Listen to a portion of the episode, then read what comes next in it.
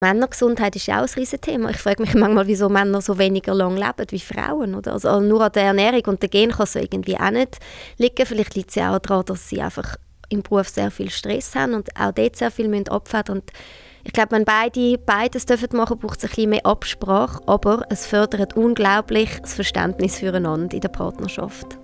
Das ist Nadine Jürgensen, Co-Founder und COO von Elex, einer Finanzplattform von Frauen für Frauen. Sie ist auch Co-Präsidentin der Bewegung Women und sie ist Beirätin von Tada und vom Conscious Influence Hub. Voices for Change, der Podcast von Inclusion Stories mit der Barbara Frei und mir, Andreas Wohlschläger. Für mehr Gleichstellung von Frau und Mann braucht es ganz klar das Engagement von beiden. Und gerade wir Männer können so viel profitieren davon, dass Familie- und Erwerbsarbeit besser aufteilt wird. Im Gespräch mit Nadine ist es auch ganz viel um Frauen und Geld gegangen. Frauen kümmern sich ja nicht so gerne um ihre Finanzen. Dabei ist gerade für sie die Frage der finanziellen Absicherung essentiell. Sprichwort Teilzeitpensen und Rentenansprüche. Ja, und seit der neuen Rechtsprechung vom Bundesgericht ist auch die klassische Versorgerehe de facto abgeschafft. Bei einer Scheidung kann die Ehefrau nicht mehr darauf zählen, dass ihre Ex für ihren Lebensunterhalt aufkommt. Die neue Rechtslage macht es umso wichtiger, dass es für Familien in allen Kantonen einfacher wird, Erwerbs- und Betreuungsarbeit besser zwischen Vätern und Müttern aufzuteilen. Ich habe Nadine als erstes gefragt, ob es bei ihr einen Schlüsselmoment gegeben hat, wo sie sich gesagt hat, Gleichstellung, an diesem Thema wollte ich dranbleiben. Persönlich ist das bei mir, als ich Mutter geworden bin, wo ich, ähm, ich bin ursprünglich Rechtsanwältin, wo ich einfach doch gemerkt habe, dass wir doch nicht ganz gleichberechtigt sind und ich habe schon vorher, aber speziell dann nachher als Journalistin mich dann ein bisschen dem Thema angenommen. Mein erster Artikel war, warum eigentlich so wenig Männer Teilzeit arbeiten. Und dann äh, ja, habe ich eigentlich über die letzten 15, fast 20 Jahre jetzt mittlerweile schon eigentlich immer zu dem Thema publiziert. Und dann eben auch gemerkt, dass mit der Ungleichbehandlung, wenn man Mutter wird, eben auch ganz viele finanzielle Folgen ähm, dazu, ja, daran anhängen, sozusagen. Mhm. Und du hast das quasi am eigenen Leib, wenn man so will, erfahren also quasi bist in die Rolle gekommen, die neue Situation als Mutter sieht die Welt anders aus aus vielen Gründen, privat, man hat eine andere Aufgabe, eine andere Lebenssituation. Wie ist es denn dazu gekommen, dass du gefunden hast, ich mache jetzt das zu meinem hauptberuflichen Thema mit Alex? Ja, also wir sind ja drei Co-Founderinnen, wir haben unabhängig voneinander uns eben immer mit diesen Themen beschäftigt und Patricia Leri und Simon Züger sind die beiden. Und ja, Patricia ist dann mit dieser Idee gekommen, mal ursprünglich. Und wir haben uns das dann angeschaut. Simon hat schon mal das Pitch-Deck gemacht und äh, wir haben dann miteinander noch ein bisschen an dem Case geschafft. Und ich weiß auch, es ist irgendwie, es ist, das eine ist zum anderen gekommen. Wir haben dann angefangen, Gespräche führen und Partner sind zusammen pitchen und es hat sich dann einfach so ergeben. Äh, ja, also die Vision ist sicher da gewesen ich glaube, was wirklich so ein der auslösende Moment war, dass wir einfach lang immer über das Problem geredet haben und wir haben einfach Teil der Lösung sein. Mhm. Ja, das finde ich super und ich glaube, das ist auch etwas, wo man dann, ich denke, in eine ganz andere Energie reinkommt, wenn man probiert, Lösungen zu bieten für Probleme, die einem schon lange beschäftigen. Ja, also das ist wirklich etwas, was ich auch gemerkt habe, oder sowohl als Juristin als auch als Journalistin steht man immer ein auf der Seitenlinie. Also man redet über andere, im, ja, man schreibt, macht irgendwie ein Kleidruckte oft als mhm. Rechtsanwältin. Aber man ist nie die, die macht, die Entscheidungen trifft, die aber auch das Risiko trägt. Das machen wir jetzt. Aber wir können natürlich auch viel mehr gestalten, viel mehr bewegen und das ist eigentlich das, was mich auch wahnsinnig fasziniert jetzt. Und eine Finanzplattform wie Alex, wieso braucht es das genau? Also was ihr anbietet, wieso braucht es das speziell für Frauen? Können nicht Frauen sich mit dem Produkt, das es bereits gibt, äh, das holen im Markt, was für sie wichtig wäre? Ja, es, also es ist schon so, obwohl man weiß, also über 80 Prozent der Anlageberater und von den Produkten und so weiter, die angeboten werden am Markt, richtet sich halt vor allem auf Männer in einer männlichen Lebenssituation und auch die Ansprache richtet sich an Männer. Und ich glaube, was wir jetzt mit Alex gemacht haben, ist zum einen eine andere Ansprache. Wir sprechen wirklich, versuchen wirklich die Frauen anzusprechen, spezifisch. Und es geht ja nicht einmal so darum, dass sie andere Produkte brauchen, aber sie sind in einer anderen Lebenssituation. Der Lebenslauf einer Frau ist meistens durch Unterbrüche gezeichnet. Frauen übernehmen viel mehr unbezahlte Care-Arbeit, Sex für eigene Kinder, wie jetzt in meinem Fall, oder auch Angehörige. Äh, sie tun sich auch sehr viel ähm, engagieren in der Gemeinde und so weiter.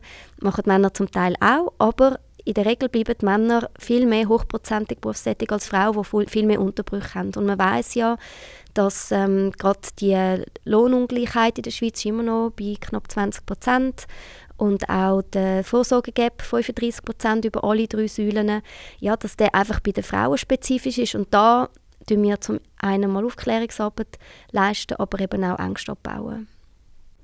Ja, ich glaube, es braucht sowohl als auch die Aufklärungsarbeit über, über rein zum Teil rechnerische Sachen. Was bedeutet es, wenn eine Frau, wenn sie Mutter wird, Teilzeit schafft?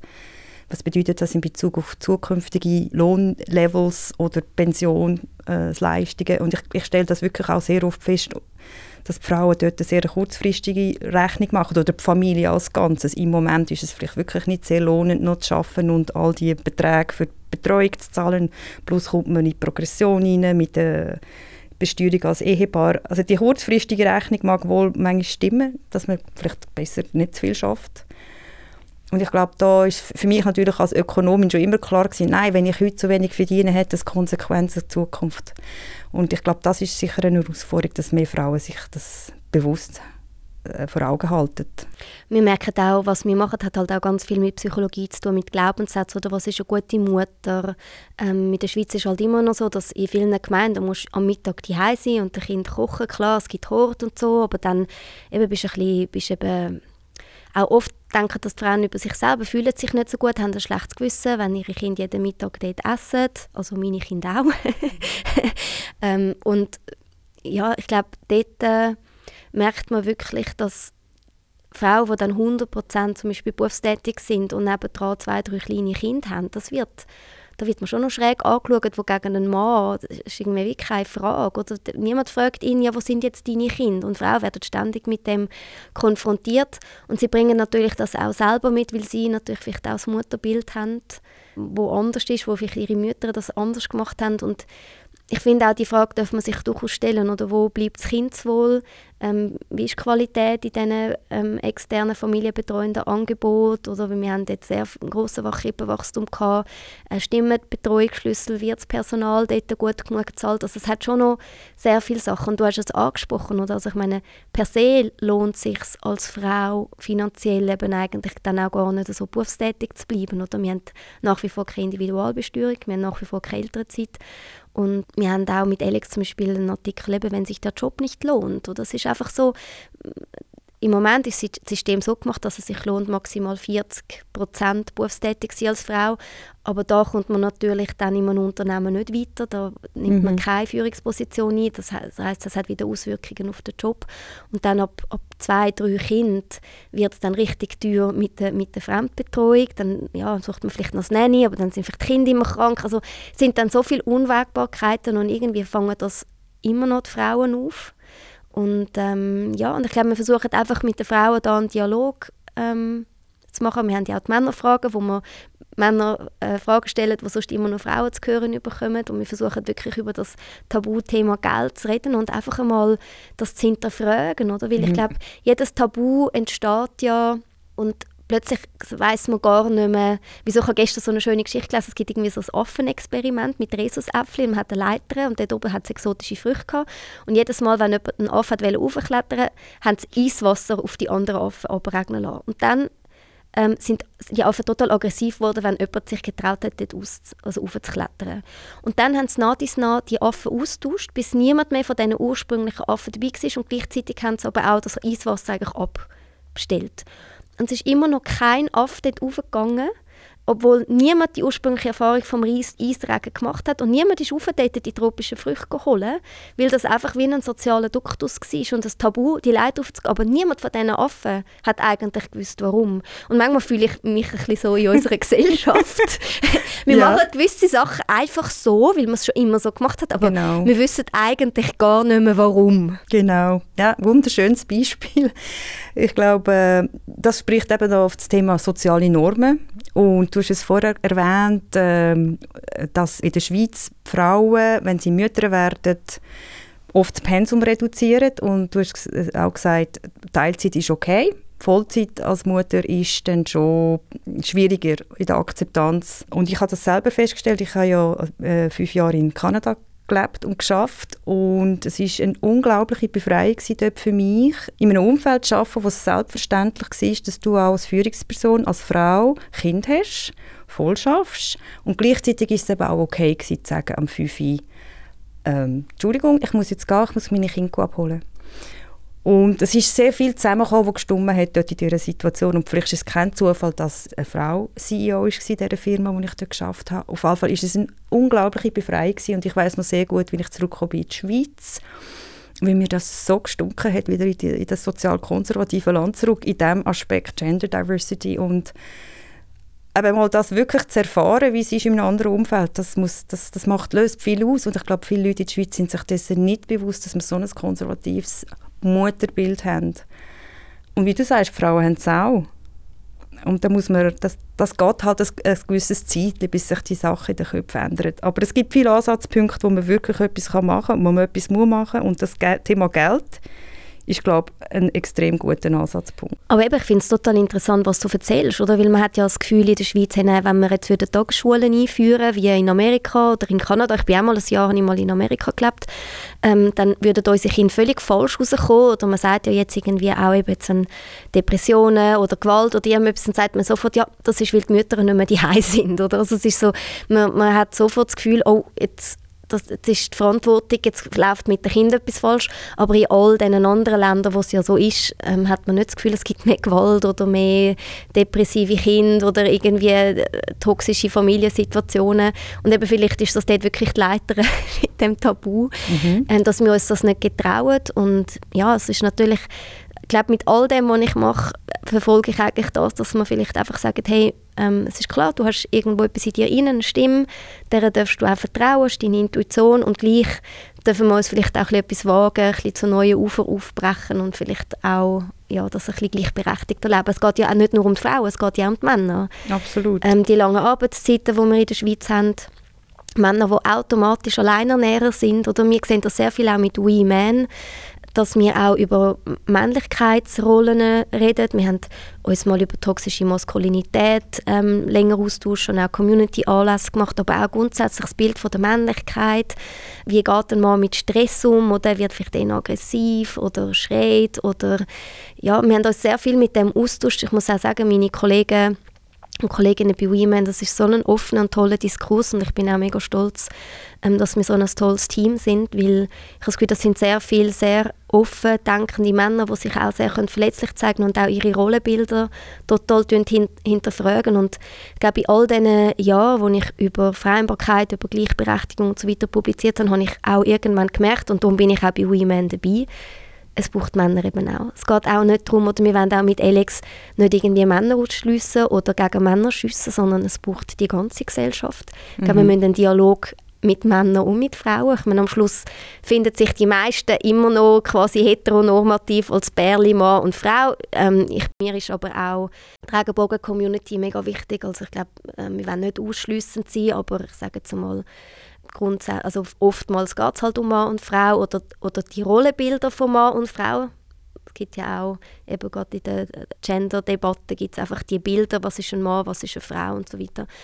Und ähm, ich glaube, dort ist es ganz wichtig, dass wir uns wirklich untereinander austauschen und auch das Verständnis für die andere, für das andere Geschlecht mhm, oder die anderen Geschlechter, die es gibt, dass wir die tun, dass wir die sensibilisieren oder schärfen oder dass wir uns dem einfach bewusst sind. Genau, also ich glaube, das ist ein sehr wichtiges Thema, das Thema Gender Diversity oder Frau, Gleichstellung von Frau und Mann, das geht nur, wenn beide daran arbeiten und auf das Ziel hinschaffen. Und ich glaube, gerade bei den jungen Männern gibt es doch ganz viele, die sagen, hey, ja, ich möchte schon einen guten Beruf, einen interessanten Job machen, aber wenn die Kinder da sind, bin ich auch bereit oder ich möchte auch ein bisschen da sein für die Kinder. Und ich glaube, bei der jungen Generation hat es einen recht starken Wandel, der im Gang ist, gerade diesbezüglich. Also ich glaube, da wird es viel selbstverständlicher, dass man sich Betreuungsarbeit doch eine Art aufteilt. Es muss ja auch nicht unbedingt 50-50 sein, von dem redet man gar nicht, aber dass man sich mal darüber austauscht als Paar und dann auch vielleicht in der Praxis das eher lebt. Gleichzeitig denke ich, ist es für viele Frauen, äh, Männer eben auch schwierig, aus dem Stereotyp raus, vom Ernährer auszubrechen in der Firma nicht als quasi, ja, wieso will jetzt der nur 80 Prozent? Ist der nicht mehr interessiert an beruflicher Entwicklung? Ist fast noch schwieriger. Mein erster Artikel, warum arbeiten so viele Männer Teilzeit, bin ich im Gespräch mit meinem Mann und ich habe dann, er arbeitet bei einem grossen amerikanischen Konzern und dann habe ich dort angerufen im HR und gesagt, grüezi, Jürgensen, wieso können Männer bei Ihnen eigentlich nicht Teilzeit arbeiten? Bei der Frau geht es ja auch. Und hat er mir knallhart gesagt, Headcount bei den Männern, bei den Frauen machen wir Ausnahmen. Oder? Wow. Das ist eine totale Diskriminierung ja, gegenüber den Männern. Mhm. Ähm, und, und das ist bis heute so. Also er ist jetzt nicht mehr bei dem, aber bei einem anderen amerikanischen Konzern, und dort ist es genau gleich. Obwohl eben, also in, in den USA arbeiten ja dann einfach alle 100 Prozent, muss man dann, wie du erzählt hast. Aber da in der Schweiz eben nicht. Ja, also Teilzeit ist interessant. Das ist schon ein, ein Schweizer Thema. Und es, es, es ist ja auch so, wenn du Zahlen anschaust, es arbeiten nie nicht so viele Frauen Teilzeit wie in der Schweiz. Also wir haben eine sehr hohe Erwerbsquote der Frauen international gesehen. Das ist schon mal gut. Aber Doch in den Niederlanden ist es auch gleich. Ja, ist ja. es sehr ähnlich? Ja. Mit viel Teilzeit? Ja. Weil Teilzeit ist ja tatsächlich ein Problem bei der Beförderung. Also das ist eine Karrierebremse bis jetzt. Wir müssen schauen, es wird interessant sein zu sehen, ändert sich das? Ja. Kann man das ändern? Ja, das sind wirklich interessante Fragen und ich meine, dort kommt es dann wirklich auch auf die Unternehmen drauf an, wie sie sich jetzt werden positionieren. Fachkräftemangel haben wir jetzt, wird sich noch verschärfen und ich glaube, da werden die Bedürfnisse der Arbeitnehmenden dann sicher auch noch mehr wieder in den Fokus rücken wie früher noch. Ich glaube, genau, das ist ein großer Trend, der eigentlich hilft in dieser Diskussion. Fach Fachkräftemangel, Demografie, also so viel wo, von den Babyboomer, die in Pension gehen. Also spätestens dann werden alle Firmen merken, ui, wir haben ein Problem, wir müssen attraktiv sein als Arbeitgeber. Wir müssen Bedingungen und eine Kultur bieten, die einfach Flexibilität erlaubt und wo ja wo einfach äh, die Leute sich wohlfühlen. Und gleichzeitig kommen die börsenkotierten Firmen auch unter Druck, die müssen ESG erfüllen. I, Environmental sind wir jetzt überall dran, aber das S kommt dann auch noch Social und da sind natürlich dann die Bereiche, wo wir zwei uns auch engagieren oder? und dort äh, ähm, ist einfach klar, Diversity of Boards, ältere Zeit, ähm, Durchlässigkeit in, in, die oberen äh, Führungsetagen und so weiter. Ich meine, das muss dann alles gegeben sein, damit man dann auch ein S-Rating bekommt und das wird natürlich dann auch den Börsen und für die Investitionen wichtig sein. Also das bleibt mhm. spannend für die nächsten Jahre. Ja. Genau, also ich glaube, es kommt kommt immer mehr Druck vom, vom Finanzmarkt, von der Investorenseite in dem Thema Diversität und Inklusion. Ich glaube, nicht nur aus Fairness-Überlegungen oder Gleichstellungs- oder Gleichberechtigungsfragen, sondern weil man ja auch weiß aus ganz vielen Studien, dass divers zusammengesetzte Boards und Geschäftsleitungen können wirklich einen positiven Effekt haben auf die Profitabilität ja. von einer Firma. Und ich glaube, schlussendlich sind dann die Zahlen, die klare Sprache reden. Absolut, also Rentabilität, ähm, das sieht man auch aus Studien, oder gemischte Teams performen besser. Genau.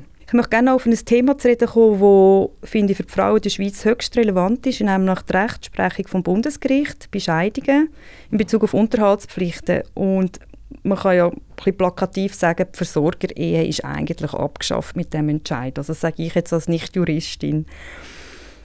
Und ich habe so das Gefühl, ja, man hat fast während dem Spiel wie die Spielregeln geändert. Und dass Frauen, die in die Ehe sind und in die Familienarbeit innerhalb der Ehe in der Annahme, wenn es dann eine Scheidung gibt, bin ich dann schon unterstützt und ich muss mir keine Sorgen machen über meine finanzielle Situation. Das hat sich ja geändert. Und ich habe das Gefühl, das ist meine subjektive Wahrnehmung, dass das wirklich noch nicht überall angekommen ist. Wie siehst du das? Ja, also es ist sicher, ähm, das sind ja fünf Bundesgerichtsurteile und es hat wirklich einen, jetzt einen Kurswechsel gegeben. Ist aber aus meiner Sicht nicht ganz überraschend gekommen, vielleicht vom Zeitpunkt her, aber nicht inhaltlich. Wir haben ja 2017 im Parlament das neue Unterhaltsrecht bekommen.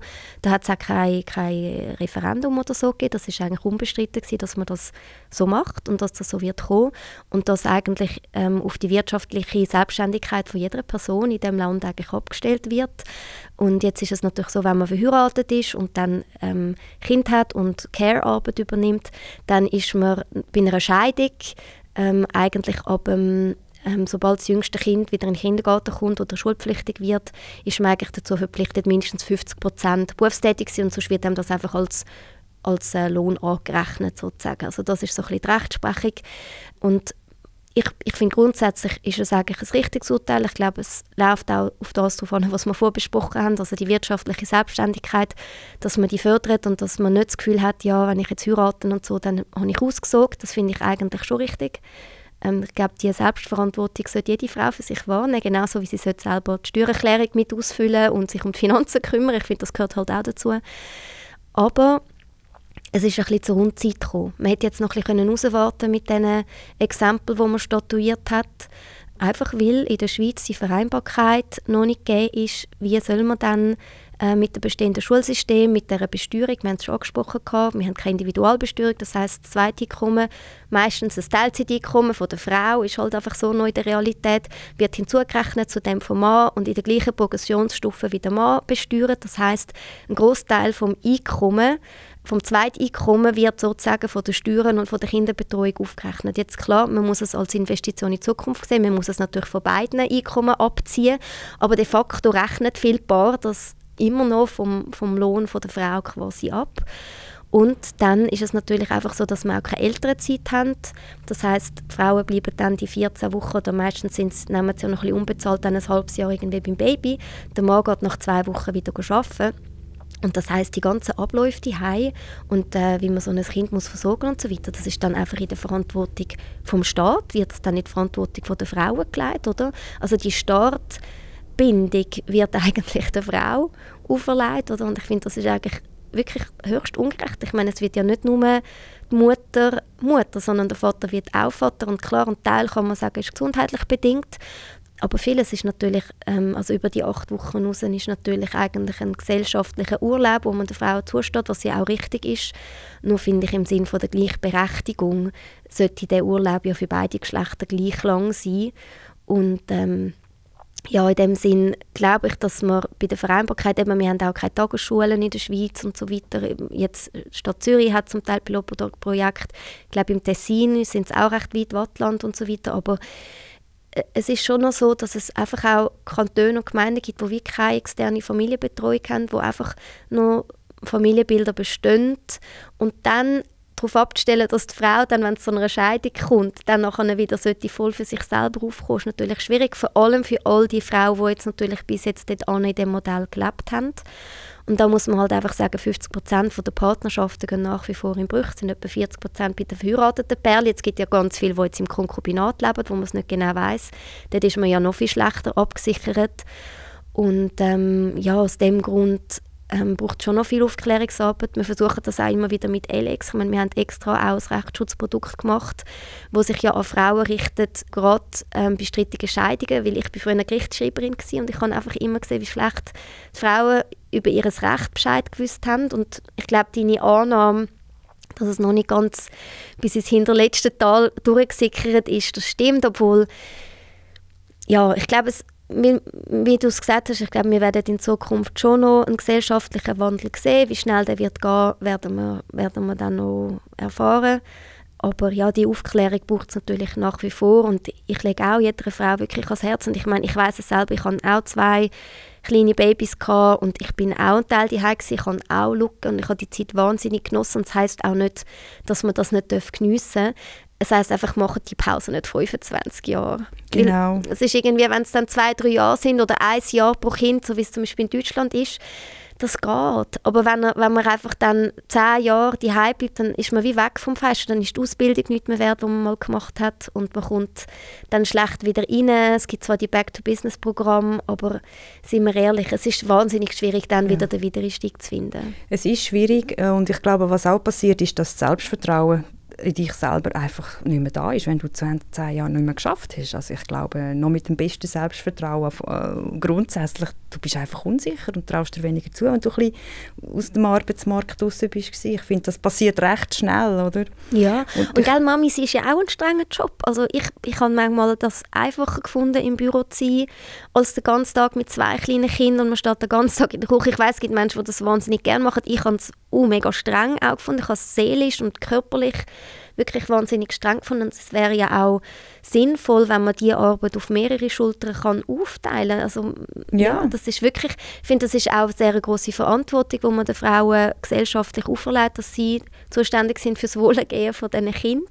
Auch wenn sie nicht mögen, auch wenn sie, oder man sagt ja Muttermüde sind die so die neuen Begriffe und die Erschöpfung der Frauen und alles, oder, und sie leisten so viel Care-Arbeit und wenn sie dann wieder einsteigen, haben sie die Care-Arbeit dann noch oben drauf und ich glaube, man müsste von Anfang an ein bisschen anders starten. Unbedingt und ich glaube, das, was da immer auch mitschwingt in dieser Diskussion ist schon Männer, Väter, oder, dass die einerseits wichtig sind, zentral in dieser Diskussion und zwar auch denke ich, man muss es viel mehr so auch diskutieren. Es ist einfach auch eine Chance für Männer, aus diesen starren Rollenbildern rauszukommen, flexiblere Lebensgestaltung auch machen und dass zum Beispiel ein Vater einmal sagen, du, ich brauche jetzt einfach ein Jahr Sabbatical und jetzt bist du, wir können gut leben mit, also wir kommen durch mit deinem Lohn auch. Vielleicht muss ja. man sich ein bisschen einschränken natürlich, aber es hängt nicht alles an mir. Und Männergesundheit ist ja auch ein Riesenthema. Ich frage mich manchmal, wieso Männer so weniger lang leben wie Frauen, oder? Also nur an der Ernährung und der Gen kann es irgendwie auch nicht liegen. Vielleicht liegt es ja auch daran, dass sie einfach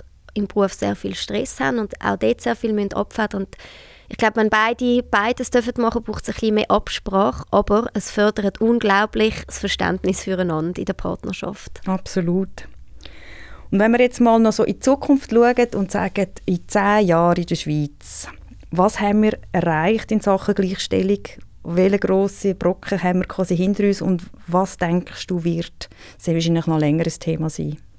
Also ich habe wirklich große Hoffnungen, dass die Individualbesteuerung angenommen wird vom Volk und ich äh, hoffe auch, dass wir es werden schaffen, die Elternzeit überparteilich können zu lancieren, dass das nicht nur ein Linksanliegen ist, weil ich finde eigentlich auch von Mitte und bürgerlicher Seite macht das absolut Sinn, wenn ähm, die Arbeitsbeteiligungschancen für alle gleich sind und Frauen, die eine Familie gründen, nicht benachteiligt werden. Also das sind für mich auch sehr liberale Sachen. Das sind die zwei, wo ich wirklich große Hoffnung habe. Plus ist ja jetzt äh, im Parlament auch noch hängig die Kita-Finanzierung, oder dass man wirklich auch die Kinderbetreuung vergünstigt. Wir sind in der, in der, mit der Schweiz eines der reichsten Länder auf der Welt wirklich an drittletzter Stelle Schlusslicht. Das ist auch etwas, was eigentlich schon sehr weitgreifend ist. Ich hoffe, das kommt. Und ähm, ja, und vieles ist, glaube ich, ein gesellschaftlicher Wandel, wo man nicht weiß, äh, wie es kommt. Das sind jetzt konkrete Vorlagen, wo ich wirklich hoffe, dass wir die zehn Jahre haben. Und die anderen Sachen werden wir dann sehen. Ähm, ich glaube, das, was ihr macht mit eurem Podcast, hilft natürlich auch. Es geht wirklich auch einfach über das Thema reden und, und einfach am Ball bleiben. Danke vielmals, Nadine Jürgensen, für das Gespräch. Danke dir vielmals. Das ist der Voices for Change Podcast. Merci fürs Zuhören. Abonniere uns doch auf Spotify und Apple Podcasts und wir freuen uns auf deine Bewertung.